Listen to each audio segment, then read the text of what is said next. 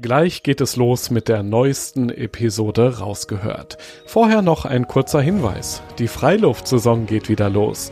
Erlebe hochwertiges Abenteuer-Equipment zum Anfassen und Ausprobieren, dazu spannende Vorträge, Workshops und entspannte Abende in den coolsten Outdoor-Locations deutschlandweit, auch in deiner Nähe. Check jetzt alle Termine auf globetrotter.de slash Freiluft und komm kostenlos vorbei.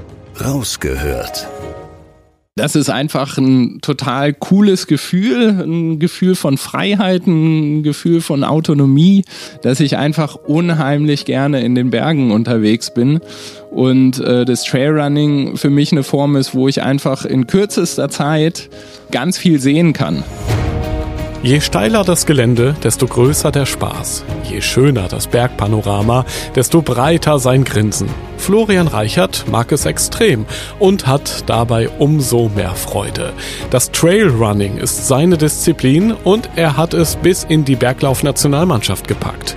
Ich will von Florian wissen, wie er beim Auspowern so richtig den Kopf frei bekommt, warum auch der Winter kein Problem für einen echten Trailrunner ist und wie er sich immer wieder neu motiviert, bei Wettkämpfen alles zu geben und so am Ende oft ganz oben auf dem Siegertreppchen steht. Ich bin Joris, Reisereporter bei Globetrotter und treffe in diesem Podcast beeindruckende Menschen, die das Abenteuer in der Natur suchen, die eine ganz besondere Geschichte haben, von denen wir lernen können und die Lust aufs Reisen machen, auf das Draußen erleben. Ja, moin Flo, oder wie sagt man bei euch im Süden? ja, hier sagt Servus. man Servus, genau, Servus. Servus. Äh, aber ich bin natürlich auch mit dem Moin bestens vertraut. Äh, da habe ich ja noch den größten Teil meiner, meines Lebens verbracht. Ähm, aber äh, ja, Servus finde ich auch sehr sympathisch.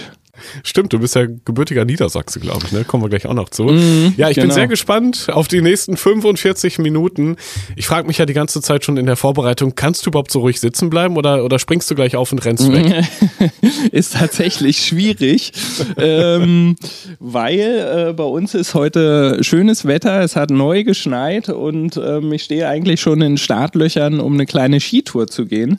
Ähm, montags ist nämlich mein äh, freier Tag, also frei hat man man ja als Lehrer nie. Äh, ich bin ja an der Schule tätig, aber mein unterrichtsfreier Tag und von daher würde ich heute gerne noch eine kleine Skitour gehen. Super, das gönnen wir dir alle. Deswegen starten wir doch einfach rein in diesen Podcast. Es geht um Trailrunning, es gibt ganz viele Bergabenteuer.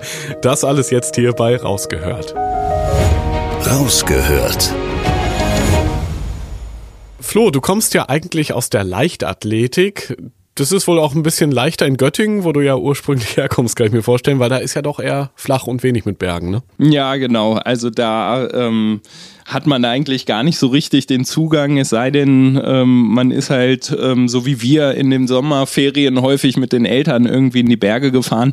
Aber ähm, so wirklich mit Berglauf und sowas bin ich da eigentlich gar nicht ähm, in Berührung gekommen, sondern eigentlich eher so mit äh, 12, 13, wie du gerade gesagt hast, zur Leichtathletik, weil ähm, mein damaliger Sportlehrer ähm, äh, hat uns 1000 Meter laufen lassen in der Schule und da habe ich so gefühlt die, die ganze Klasse dreimal überrundet. also was, was natürlich nicht geht. Auf eine Art aber, sympathisch, aber auch unsympathisch, äh, oder? Wie bist ja, du damit umgegangen? Ja, ja, nee, aber ich, also das war für, für alle und für mich äh, auch ähm, total überraschend. Also ich bin halt einfach gelaufen und ähm, irgendwie ging das ganz gut. Und dann meinte mein Sportlehrer damals, oh, äh, vielleicht sollte ich doch mal zur Leichtathletik gehen und da ist ein ganz junger, motivierter, sympathischer äh, Trainer und ähm, der hat da gerade eine Trainingsgruppe aufgebaut und der habe ich mich dann angeschlossen und so bin ich dann zur Leichtathletik gekommen. Genau. Was für eine schöne Geschichte, dass dich dein Lehrer quasi motiviert und engagiert hat ja. und gesagt hat, hier, mach das mal, du bist ein Leichtathlet.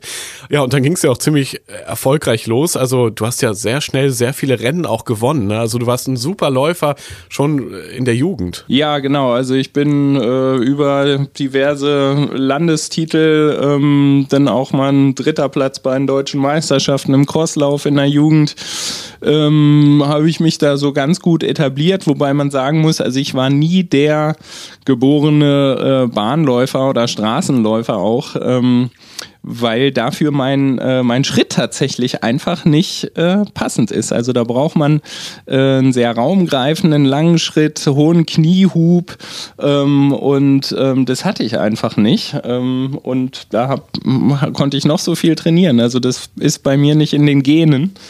Ähm, wohingegen dann am Berg, äh, kommen wir ja vielleicht dann gleich auch noch zu, ähm, da passt es dann viel besser. Also meine Erfolge äh, im Berg- und Traillauf sind bei Weitem größer als das, was ich ähm, auf der Bahn und auf der Straße erreicht habe.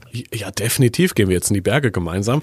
ähm, nur eine Frage noch vorab zum Verständnis. Ich meine, der Weg von Göttingen vom eher beschaulichen Niedersachsen, sag ich jetzt mal, rein ja. in die Berge, vor allem hoch in die Berge, ist ja schon, ist ja ein Stück. Wie ging das bei dir? Ähm, wie seid ihr dort ja, hingezogen oder wie bist du in die Berge gekommen am Ende?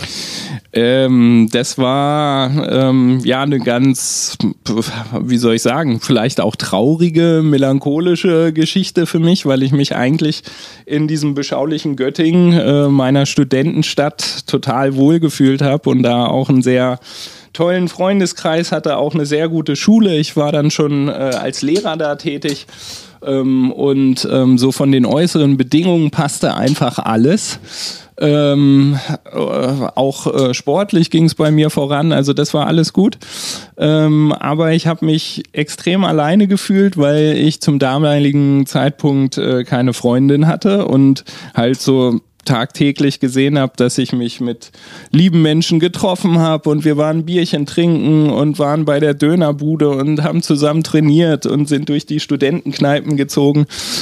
Und am Ende des Tages sind die alle nach Hause gegangen zu ihren Familien und ich bin halt äh, in eine leere Wohnung gekommen. Und ähm, da ähm, habe ich gesagt, hey, auch wenn sonst hier alles passt, ähm, ich möchte was an meinem Leben ändern. Und hinzu kam halt dieser dieser große Wunsch, äh, in den Bergen zu sein. Also das hat sich wirklich mit den Jahren ist das so eine große Leidenschaft äh, geworden. Und dann habe ich ähm, Versetzungsanträge gestellt. Das ist ja, also ich bin ja äh, Beamter mittlerweile des Freistaats Bayern.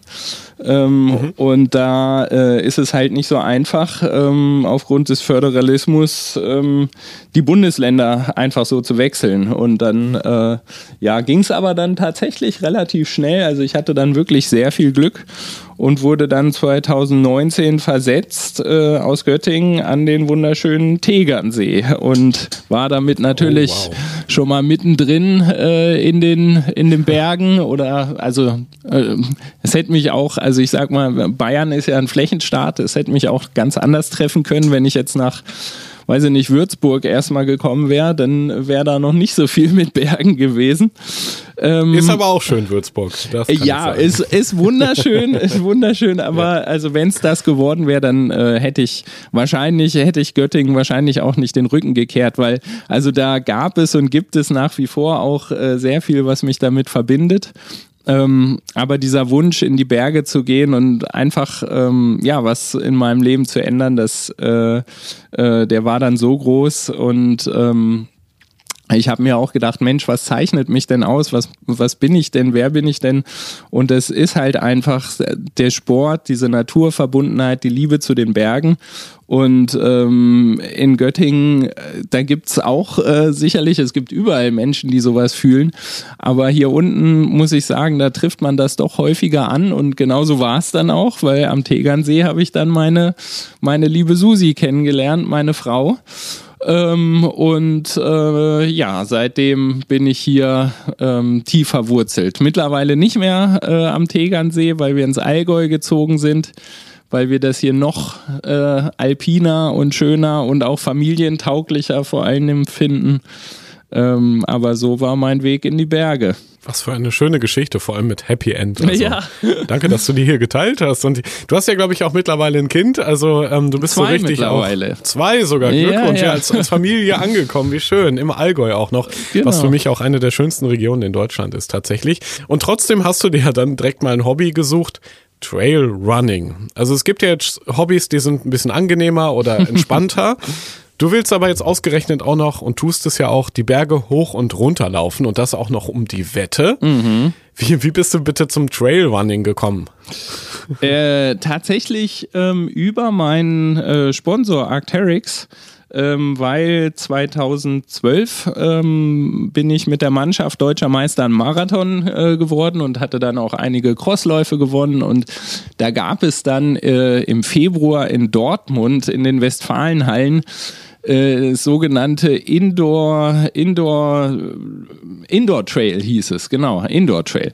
Und das war eine ganz mhm. wilde Veranstaltung, ähm, nämlich hat da die Eventagentur Plan B, die auch den äh, Zugspitz Ultra Trail organisiert, die hat halt versucht, Trailrunning äh, nicht nur ähm, in der Alpenregion ähm, äh, bekannter zu machen, äh, wo es das schon länger ist, also in, in äh, Norditalien und in Frankreich, in Spanien äh, auch da hat Trailrunning und Berglauf hatten eine ganz andere Tradition und auch einen anderen Stellenwert. Und in Deutschland ähm, ja, gab es das eigentlich nur so richtig äh, in den Alpen. Und diese Eventagentur ähm, hat dann halt versucht, äh, das auch den Nordlichtern ein bisschen schmackhafter zu machen und hat in den Westfalenhallen eine, ein riesen Abenteuerspielplatz für Erwachsene aufgebaut mit einem kleinen Wäldchen, mit Matschgruben, mit einem Schneefeld, durch das gelaufen werden musste. Berge wurden aufgeschüttet. Also es war ziemlich wild und äh, wahrscheinlich auch aus nachhaltiger Sicht und ökonomischer und ökologischer Sicht ähm, nicht besonders gut. Also diese Veranstaltung gab es auch nur dreimal.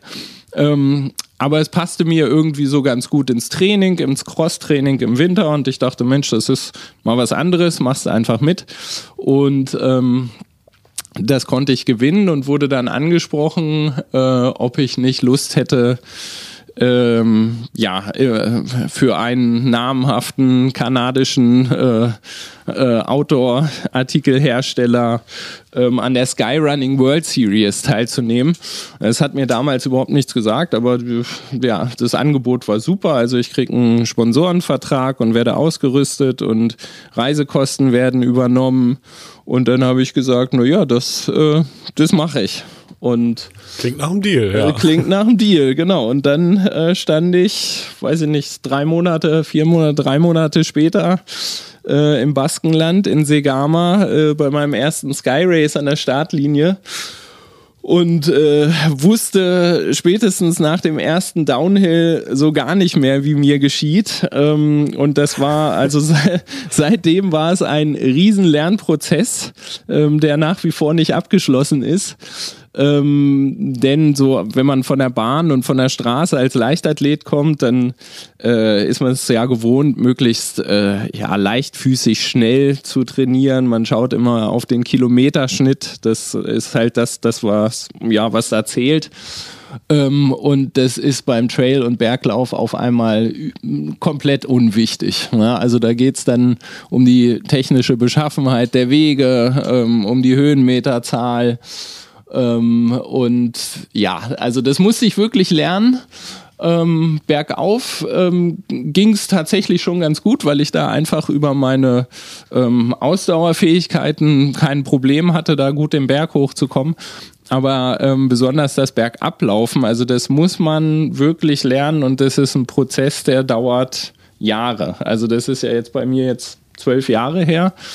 Und äh, ich würde sagen, dass ich jetzt ein ganz gutes Niveau auch bergab habe, aber damals ähm, war das noch nicht so. Ja, finde ich sehr spannend, weil ich glaube, so Joggen, Laufen, das tun einige da draußen, auch die diesen Podcast hören. Aber Trailrunning, so im Berg rennen eben, das ist dann doch ein bisschen seltener. Mhm. An welchem Moment oder wann hat es dich so richtig gepackt? Wann hast du gemerkt, statt Straße in die Berge und dort wirklich auch hoch und runter unter erschwerten Bedingungen, sogar in Wettkämpfe rein, das ist genau mein Ding und das gibt mir so viel, auch Glücksgefühle. Wann war das? Oh, das ist eine schwere Frage. Also ich kann das gar nicht auf ein so ein äh, Erlebnis äh, festmachen. Also bei mir war es schon immer so, dass mir die Einheiten ähm, in der Natur und im Wald am meisten Spaß gemacht haben. Also die langen Dauerläufe am Sonntag, wenn es dann 20, 30 Kilometer, das war so das, was für uns oder für mich damals ein langer Dauerlauf war ähm, durch die Wälder ähm, in Niedersachsen. Das fand ich, hat mir immer am meisten Spaß gemacht. Und dazu kam dann halt auch diese, ja, äh, dieses Glück, dass meine Eltern mich halt schon frühzeitig, obwohl wir halt im Norden lebten, auch immer wieder in die Berge mitgenommen haben. Und ähm, ja, als es dann, als ich dann diese Wettkämpfe gemacht habe und gemerkt habe, Mensch, äh, du kannst dir vielleicht jetzt erstmal gar nicht so vorne mitlaufen, wie du dir das eigentlich äh, vorgestellt hattest. Ähm, aber es ist einfach so eine tolle Erfahrung, hier in dieser Community zu sein und in dieser Landschaft zu sein. Ähm, also das ging relativ schnell, aber ich könnte jetzt nicht sagen, da gab es diesen einen Moment. Aber es gab natürlich im Nachhinein oder bis heute gibt es viele Momente, die dich wahrscheinlich immer wieder flashen und dir so ein, so ein Lächeln ins Gesicht zaubern, kann ich mir vorstellen. Ähm, was ist so der größte Unterschied für dich oder was macht es so besonders in den Bergen zu rennen, unterwegs zu sein? Weil ich kann mir vorstellen, zum Beispiel auf der Straße auf Dauer ist es ja schon immer ähnlich. Es ist immer dieser Beton, dieser Asphalt, die Knie mm. tun auch oft schnell weh, mm. finde ich zumindest. Im Wald dieser federnde Boden, dafür aber auch mehr Hindernisse, irgendwelche Stöckchen und Steine, über die du da springst, aber auch vielleicht ein bisschen extremeres Wetter. Mm. Wahrscheinlich macht es das unterm Strich einfach so ein bisschen herausfordernder und es passiert auch mehr in den Bergen beim Laufen, kann ich mir mhm. vorstellen. Ja, genau. Also es, äh, für mich hat es halt zwei Komponenten. Einmal die körperliche ähm, und äh, ist es ja nicht ohne Grund, dass man eigentlich so, wenn man äh, auf der Straße und auf der Bahn unterwegs ist, dann läuft man zwei Marathons im Jahr. Einen im Frühjahr und einen im Herbst. Ähm, das ist so der Regelfall. Also wenn man es wirklich ambitioniert betreibt. Äh, beim Trailrunning äh, kann man über das Jahr verteilt, also in der Saison von äh, April bis mittlerweile Oktober, Ende Oktober. Äh, da kann man sechs, sieben, acht äh, wirklich lange Distanzen laufen äh, um den Marathon herum und der Körper äh, steckt das einfach viel besser weg, weil einfach die Belastung nicht so monoton ist. Ähm, und äh, man denkt zwar immer, oh ja, und man läuft da irgendwie dreieinhalbtausend Höhenmeter rauf und dann auch wieder runter. Das muss doch tierisch auf die Knie gehen. Ähm, das ist bei Weitem nicht so schlimm, wie jetzt 20 Kilometer oder 30 Kilometer auf Asphalt zu laufen. Ähm, einfach weil jeder Schritt ein bisschen anders ist. Und das ist halt auch die, die zweite Komponente, nämlich so die psychologische oder für mich auch emotionale, dass ich einfach unheimlich gerne in den Bergen unterwegs bin. Und äh, das Trailrunning für mich eine Form ist, wo ich einfach in kürzester Zeit ähm, ganz viel sehen kann. Und halt anders als beim Mountainbiken zum Beispiel auch in Regionen äh, komme, die halt wirklich alpin sind, wo ich eventuell äh, Stunden um Stunden oder Tage teilweise brauchen würde, wenn ich das wandern würde. Und äh, wenn ich das aber als Trailrun mache, ähm, dann kann ich, äh, weiß ich nicht, eine Vier-Tagestour mache ich dann an einem Stück.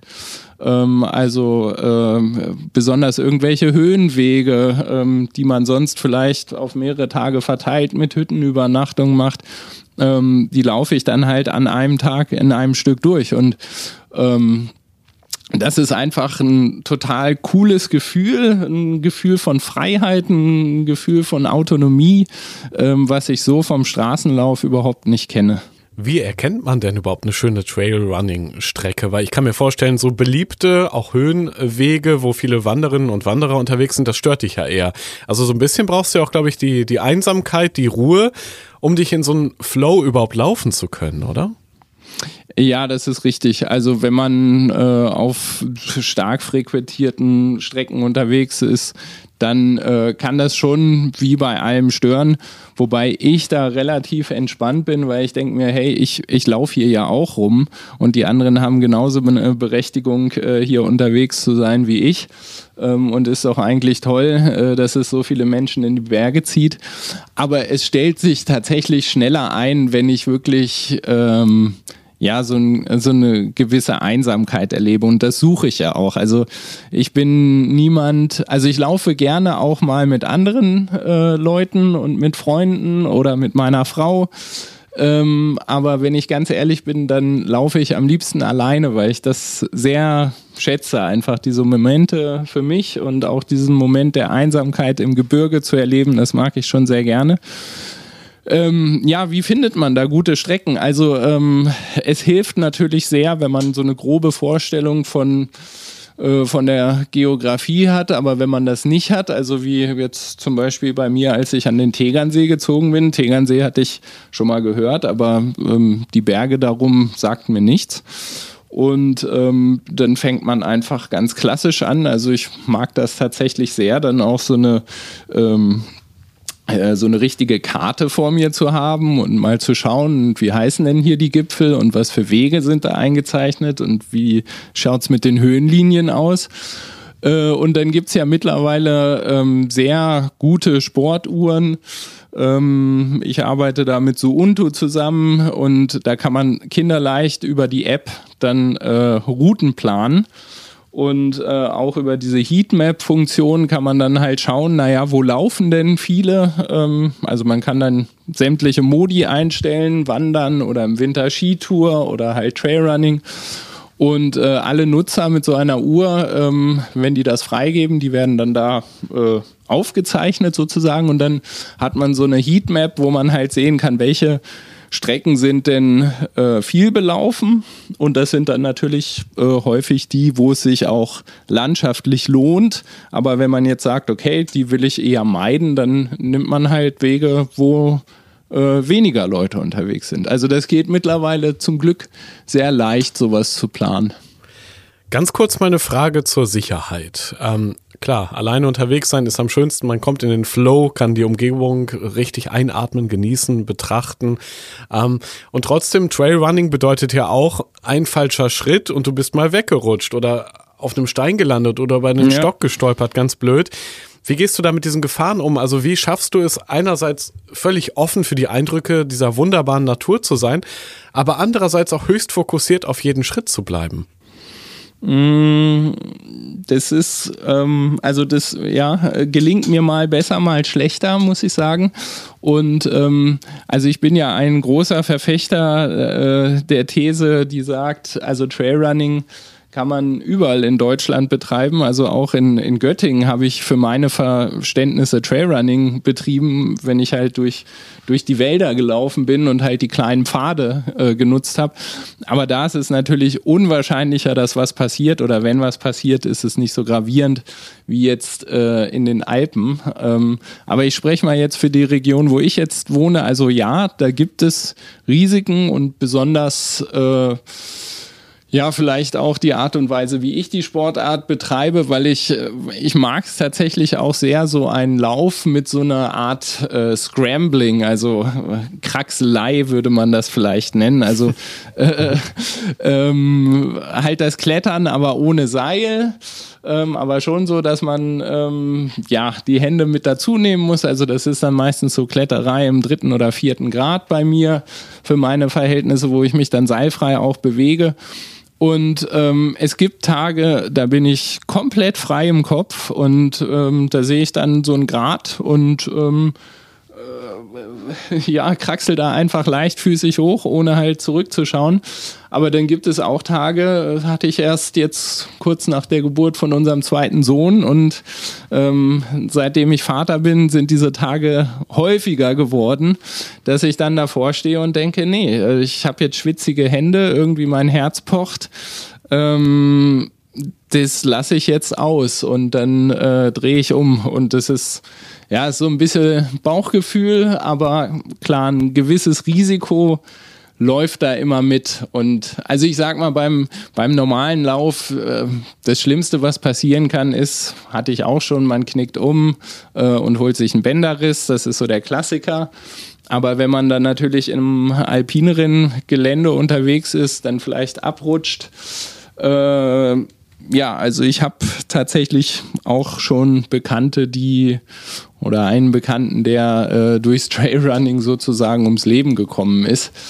Ähm, oh Gott, okay. Kann natürlich passieren, wenn man halt irgendwo doof ausrutscht und fällt und an einer blöden Stelle, ähm, dann ja, äh, kann es passieren, aber ich versuche da nicht so viel drüber nachzudenken und das gelingt mir meistens ganz gut. Ja, umso wichtiger ist ja, glaube ich, die richtige Ausstattung, die richtige Vorbereitung, auch dieses Warmmachen, dieses Dehnen, was ja immer wieder unterschätzt wird, finde ich. Wie bereitest du dich auf einen Wettkampf vor?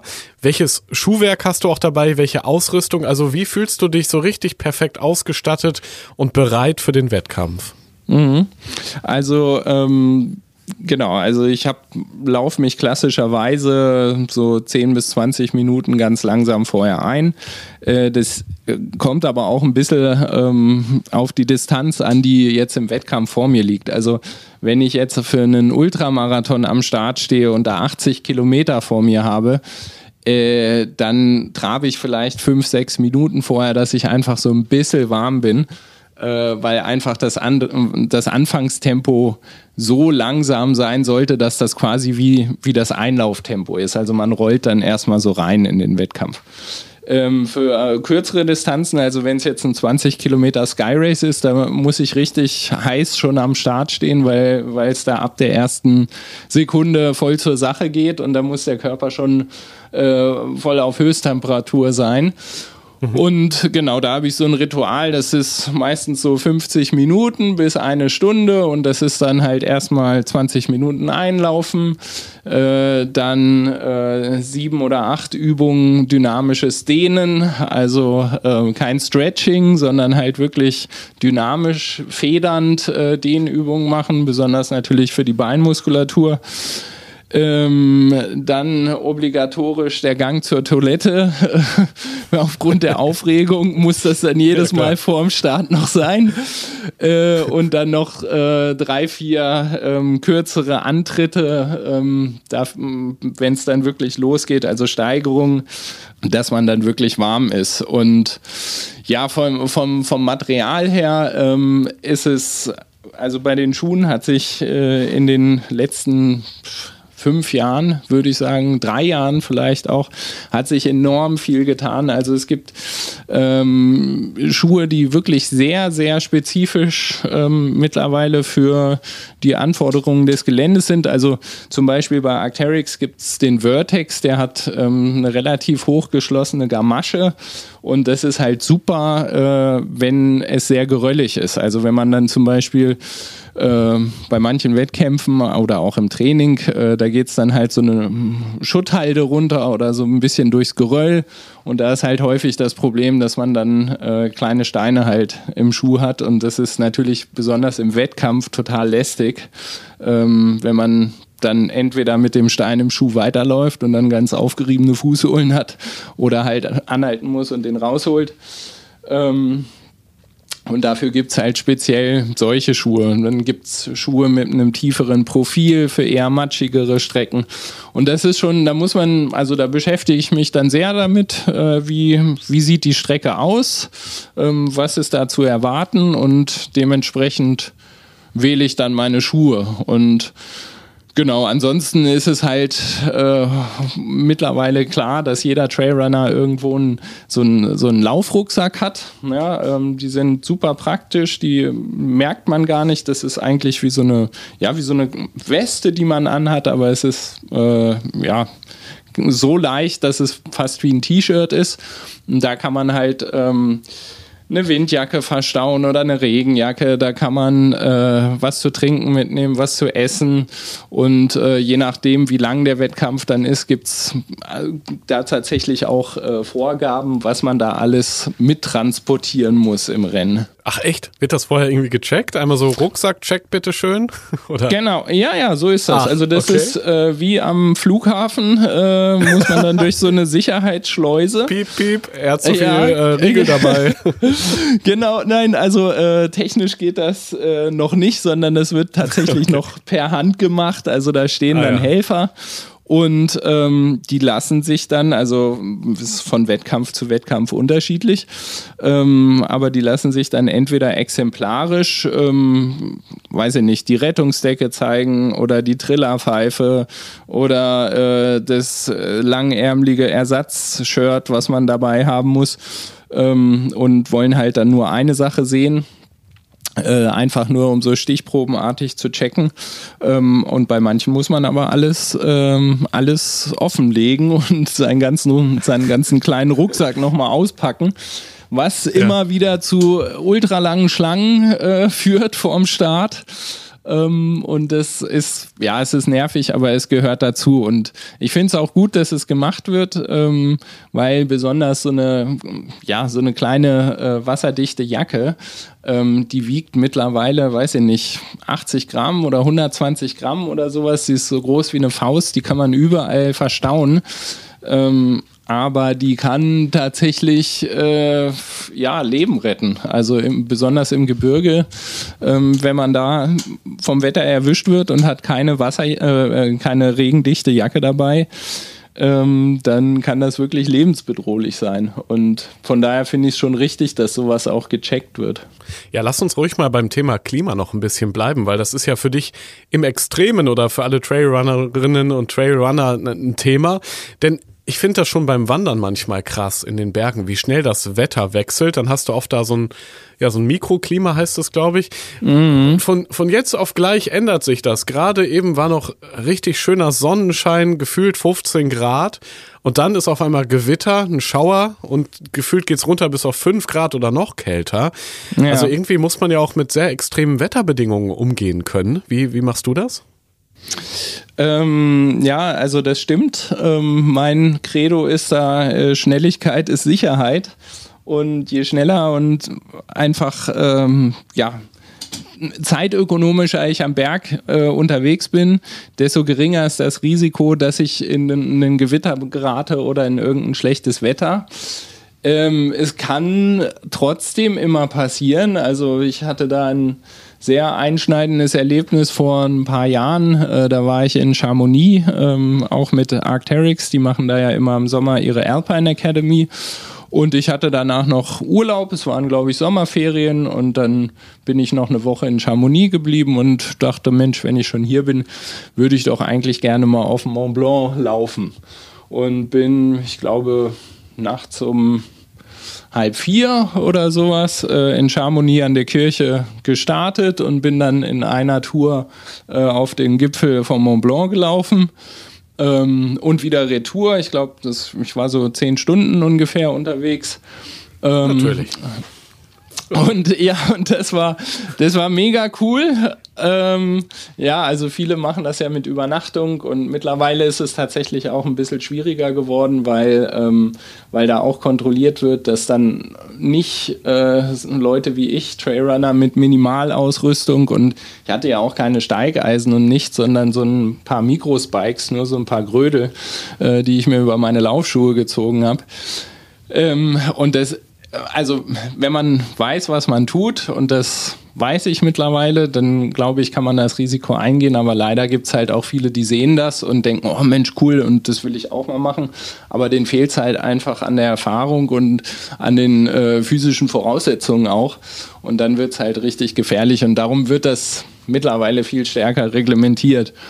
Ja, aber das war eine super Erfahrung und dann dachte ich zwei Tage später, Mensch, jetzt bin ich noch hier und das war, hatte so eine Gaudi und das mache ich jetzt nochmal.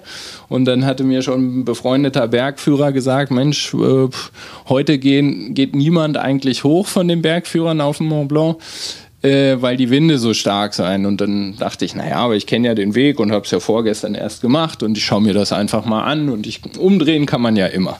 Und dann war ich halt oben und war nach der Goutet-Hütte auf dem Gletscher und es lief gut, es war windig, es war niemand unterwegs, aber ich habe mich eigentlich sicher gefühlt und äh, bin dann auch äh, bis zum Gipfel gegangen oder gelaufen. Ähm, und als ich mich umgedreht habe, habe ich nur gesehen, wie so eine schwarze Wand äh, auf mich zurollte. Und äh, innerhalb von fünf Minuten ähm, hatte ich, also habe ich die Hand vor Augen nicht mehr gesehen. Ähm, und äh, stand halt irgendwie so kurz unterhalb des Gipfels äh, mitten auf dem Gletscher und hatte keine Ahnung, in welche Richtung ich da irgendwie tappen soll. Äh, und da hatte ich nur das Glück, dass äh, meine, meine so Untuhr so eine ähm, äh, Brotkrumen-Funktion hat, wie bei Hänsel und Gretel. Äh, dass sozusagen der, der, der Aufstiegsweg äh, auf dieser Uhr halt ähm, geortet oder ja, also festgehalten war. Und dann bin ich ähm, mit dieser, nach diesem Brotkuchen bin ich halt äh, ganz langsam dann irgendwie, äh, habe mich da zurückgearbeitet. Ähm, aber das hätte auch ganz anders ausgehen können. Also solche Situationen gibt es. Ähm, und äh, die will man natürlich vermeiden. Also in dem Fall war es tatsächlich auch äh, sehr blauäugig von mir, obwohl mir ja Freunde, die wirklich viel mehr Erfahrung haben als ich, äh, Bergführer sind, gesagt haben, hey, nee, heute lass mal, lass mal lieber sein. Aber das ist halt ein, ein Prozess. Also da war ich auch noch ein paar Jahre jünger. Mittlerweile würde ich das sicherlich auch nicht mehr machen. War mir, war mir auch eine Lehre, muss ich sagen. Ja, spannend und ich glaube sehr wertvoll auch, dass du das hier im Podcast auch nochmal so intensiv geschildert hast.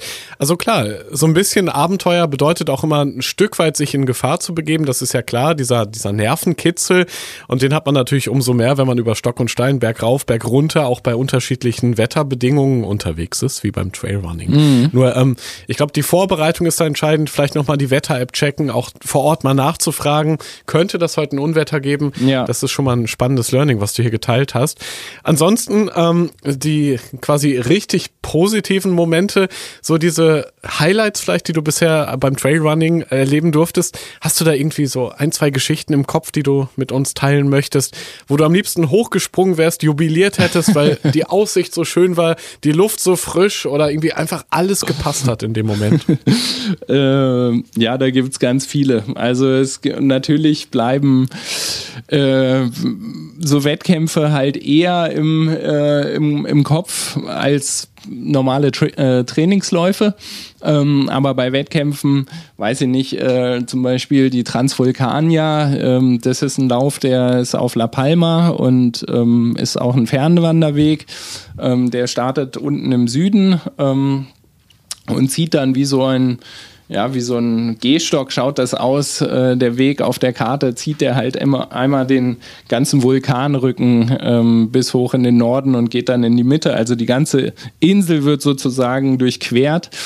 Und ähm, Start ist da um 6 Uhr morgens und man läuft dann so in den Tag rein.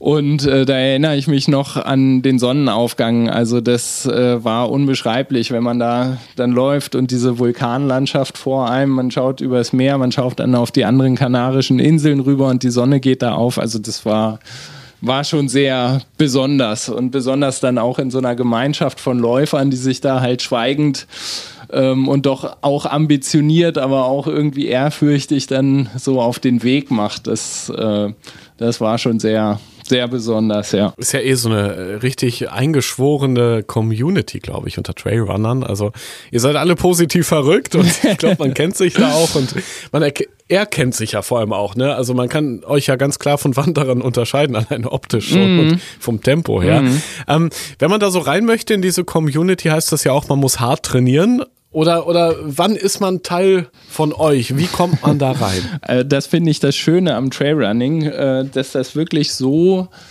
nette Menschen sind und irgendwo so durchlässig dieser Sport. Also ähm, da geht es gar nicht darum, irgendwie reinzukommen oder sowas. Also man, man ist einfach dabei. Also ähm, entweder man schließt sich halt irgendwo einer, einer Trainingsgruppe an oder teilweise auch trifft man halt andere Trailrunner auf dem Weg und läuft dann ein Stück zusammen.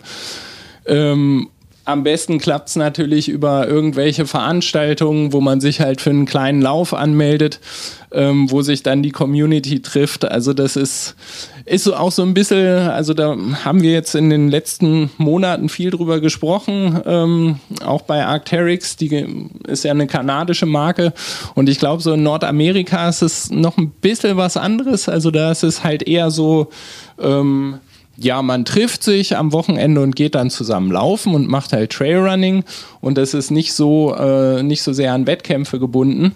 In Europa trifft sich die Szene schon sehr stark auf diesen Wettkämpfen, was aber auch toll ist. Also ähm, ist ja egal, ob man die jetzt super ambitioniert angeht und um da irgendwo eine, eine vordere Platzierung zu erreichen oder einfach nur um dabei zu sein und es zu schaffen und Spaß zu haben. Aber es ist halt einfach ein super ähm, super eine Partner Partnerbörse, würde ich jetzt sagen, äh, weil man da einfach äh, schnell viele Leute kennenlernt auch. Klingt richtig gut. Und vielleicht ist es eben auch so, dass die Profis oder die etwas Besseren dann vielleicht auch mal ein bisschen langsamer an einem Tag unterwegs sind, wo vielleicht das Wetter besonders schön ist und auch mal etwas ambitioniertere Anfänger mit dabei sind, dass man vielleicht zwischendurch dann mal Pause macht und sagt, hier, komm, wir atmen mal durch und ja, dann geht's weiter mit dem Training. Also äh, diese Community, das stelle ich mir sehr schön vor einfach. Äh, ist es auch und ich meine mittlerweile, also ich weiß letztes Jahr und auch das Jahr davor ähm, hatte ich das in München mit Globetrotter zusammen gemacht, dass wir da so einen Community Run ähm, organisiert haben wo wir uns dann einfach an der äh, Globetrotter-Filiale in München äh, getroffen haben, dann an der Isar gemeinsam laufen waren und ich habe dann auch einen Schwank aus meiner Jugend erzählt und äh, ein bisschen was über Trailrunning und worauf es zu achten gilt und äh, Kräftigungsübungen, ein paar Stretching-Übungen noch zum Abschluss gemacht. Ähm, und ähm, da gibt es mittlerweile echt viele gute Möglichkeiten, da äh, den Einstieg zu finden. Was ich die ganze Zeit auch noch fragen wollte. Es ist ja so ein bisschen Saisongeschäft, beziehungsweise du hast ja vorhin auch gesagt, klar, man kann auch im Herbst laufen und im Frühling spätestens wieder, aber im Winter ist ja erstmal Schluss in den Bergen, würde ich jetzt schon denken. Gerade wenn Schnee liegt, wird es umso schwieriger. Mhm. Ähm, wie hältst du dich denn auch im Winter fit? Behältst du Laufroutinen bei irgendwie? Ähm, ja, tatsächlich gehe ich äh, so ja, zwei, dreimal äh, die Woche immer noch laufen, aber dann halt flach, weil wenn man bei uns jetzt irgendwie hoch in die Berge läuft, da ist dann nicht mehr viel mit Laufen, also da liegt einfach zu viel Schnee. Ähm, aber flach an den Flüssen oder über die Felder ähm, gehe ich schon noch laufen. Ähm, aber meine große Passion ist dann im Winter auch das äh, Skitour-Gehen oder Skibergsteigen. Ähm, also wo man dann einfach mit Fällen an den Ski ähm, im Gelände auch schnell unterwegs ist. Und das ist meiner Meinung nach ein super Training dann auch oder eine super Vorbereitung für die Laufsaison, ähm, weil es äh, beim Bergaufgehen äh, extrem anstrengend ist. Also man tut unheimlich was auch für die VO2 Max äh, für die maximale Sauerstoffaufnahme. Man kann sich da richtig kaputt machen, wenn man möchte. Ähm, aber es ist nicht so belastend für, die, für den Bewegungsapparat, für die Knie besonders wie das Laufen, ähm, sodass das eigentlich die perfekte Ausgleichssportart im Winter ist. Das heißt, grundsätzlich gilt, glaube ich, in Bewegung bleiben ist das Wichtigste und in deinem Fall natürlich möglichst auch an der frischen Luft, oder? Damit die Lunge in Form bleibt neben den Gliedern und das alles nicht so in Winterschlaf gerät. Ja, richtig. Und also ich bin, ich habe das immer wieder gemerkt, ich bin einfach kein äh, Drinnen- oder Hallensportler, also auch Krafttraining. Ähm, früher habe ich das noch mehr gemacht, als ich noch äh, in der Leichtathletik meine Trainingsgruppe hatte. Da war es halt klar, äh, äh, dreimal die Woche steht auch Krafttraining auf dem Trainingsplan. Äh, aber mittlerweile muss ich gestehen, bin ich da ein bisschen faul geworden. Das hängt aber auch jetzt mit der familiären Situation zusammen, weil ich habe einfach nicht mehr so viel Zeit wie früher. Und ähm, dann ist das halt das, was als erstes, äh, das fällt dann als erstes halt runter. Aber also ich weiß, dass es eigentlich auch wichtig ist zum Ausgleich. Du, ich glaube, zwei Kinder sind die beste und schönste Ausrede, die man überhaupt haben kann, um leider heute mal nicht trainieren zu können. Von stimmt. daher alles richtig gemacht. Was steht denn sonst so an? Ich glaube, dieses Jahr wieder einige Wettkämpfe, so ist eben das Familienleben erlaubt. Ähm, du hast ja auch schon einiges gewonnen. Also ich glaube, der Wettkampf wird dich auch 2024 auf Trab halten? Ja, also so ganz loslassen wird mich das nie, ähm, wobei äh, ja, ich merke auch, so ein bisschen ist bei mir im Moment gerade die Luft raus. Das hängt aber auch damit zusammen, dass ich halt nicht so trainieren kann, wie ich es eigentlich gerne möchte oder wie ich es gewohnt bin, halt durch die beiden Kinder. Da trete ich schon deutlich kürzer. Was aber auch okay ist. Also wir wollten das auf jeden Fall. Wir wollten gerne Kinder und ähm, wie du schon gesagt hast, also das ist die beste Ausrede, die es gibt, um mal nicht laufen zu gehen. Ähm, aber für mich ist es dann halt schon so, wenn ich mich für, bei einem Wettkampf anmelde und dann halt an der Startlinie stehe und weiß, ich bin nicht so gut vorbereitet, wie ich es eigentlich gerne wäre, dann ähm, ja, geht es mir da nicht so gut mit. Ähm, von daher glaube ich, dass ich bei Wettkämpfen, also ich werde sicherlich Wettkämpfe machen, wenn sie mich reizen, aber jetzt erstmal ein bisschen kürzer trete Ähm, aber auch weil meine Frau Susi, die ähm, läuft auch, ist auch Trailrunnerin und so haben wir uns auch kennengelernt. Ähm, auch sehr ambitioniert und hat auch früher viele Wettkämpfe gemacht. Und die hat jetzt durch, äh, ja, durch die Babypause, durch die Kinder, hat die doch einiges zurückstecken müssen und hat aber, ist wieder motiviert, würde gerne mal wieder ein paar Wettkämpfe machen. Und ähm, da stehe ich dann auch gerne an der Seite und passe auf die Kinder auf und wir feuern sie dann an. Ich glaube sogar irgendwann werdet ihr als äh, Trailrunning-Familie nochmal irgendwo euren Auftritt haben. Kann das wohl sein? Die Kids müssen doch, also die ist doch wohl klar, dass die auch irgendwann laufen werden. Ah, du, also pff, äh, wenn es so ist, dann freut es mich natürlich, weil ich dann hoffentlich auch im Alter meine Leidenschaft mit meinen Kindern dann sogar noch teilen kann. Also das wäre echt ein Riesengeschenk. Aber wenn das nicht so ist und wenn, wenn die beiden überhaupt überhaupt nichts mit, mit Laufen oder mit Sport auch am Hut haben, dann, äh, dann ist es so. Also dann weiß ich nicht, wenn der eine Balletttänzer werden soll, gut, das wäre auch Sport, aber wenn der irgendwie Pianist oder keine Ahnung, also Hauptsache oder wichtig wäre mir, dass er für sich, so wie ich auch das Glück hatte, ähm, eine Leidenschaft entdecken, die sie schön finden ähm, die sie ausfüllt, ähm, dann ist das vollkommen in Ordnung. Ach, herrlich. Ich glaube, du hast heute sehr viele Herzen gewonnen durch diesen Podcast, durch diese Episode. Ähm, grüß deine Familie auf jeden Fall bitte ganz lieb von, von den ganzen rausgehört Hörerinnen und Hörern, die dir sehr gerne zugehört haben. Ja, danke. Ähm, ich finde das sehr spannend. Trailrunning und ich glaube, die Leidenschaft hast du sehr schön dargestellt und der ein oder andere, die ein oder andere, vielleicht probiert es jetzt auch mal aus. Passende Ausrüstung gibt's ja auf jeden Fall bei Globetrotter. Und wenn man Fragen hat, es gibt dich ja auch immer wieder ja, zum, zum Live-Erleben. Man kann dich dann anquatschen, du gibst da sehr gerne Tipps. Und äh, wo zum Beispiel die nächsten Globetrotter Store-Veranstaltungen sind, das steht ja immer im Internet auf globetrotter.de slash Veranstaltungen. Da gerne mal vorbeischauen. Ja, Florian, so mit Blick auf die Uhr, wir haben jetzt die 45 Minuten geschafft. ähm, wie, wie ruhig bist du noch oder hast du schon parallel die, die Laufschuhe quasi steh, geschnürt? Nee, ich stehe schon in den Skistiefeln jetzt. das wäre geil. ja. Sehr schön. Und die Sonne scheint nach wie vor. Also raus mit dir, möchte ich sagen. Ja, ja, danke dir. Ja. Aber es hat richtig Spaß hat gemacht. Spaß gemacht. Ja, finde ich auch. Ja, danke dir. Ja, danke auch. Ciao, servus. Ich bin Reisereporter Joris. Das nächste Abenteuer wartet schon.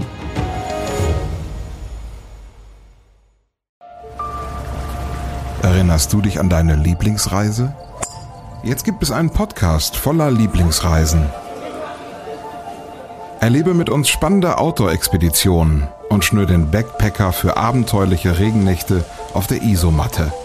Wie der Nebel dampfend aufsteigt über dem Wasser. Ein richtig schöner Ort, um wach zu werden. Lieblingsreisen. Bier gibt's, sehr gut.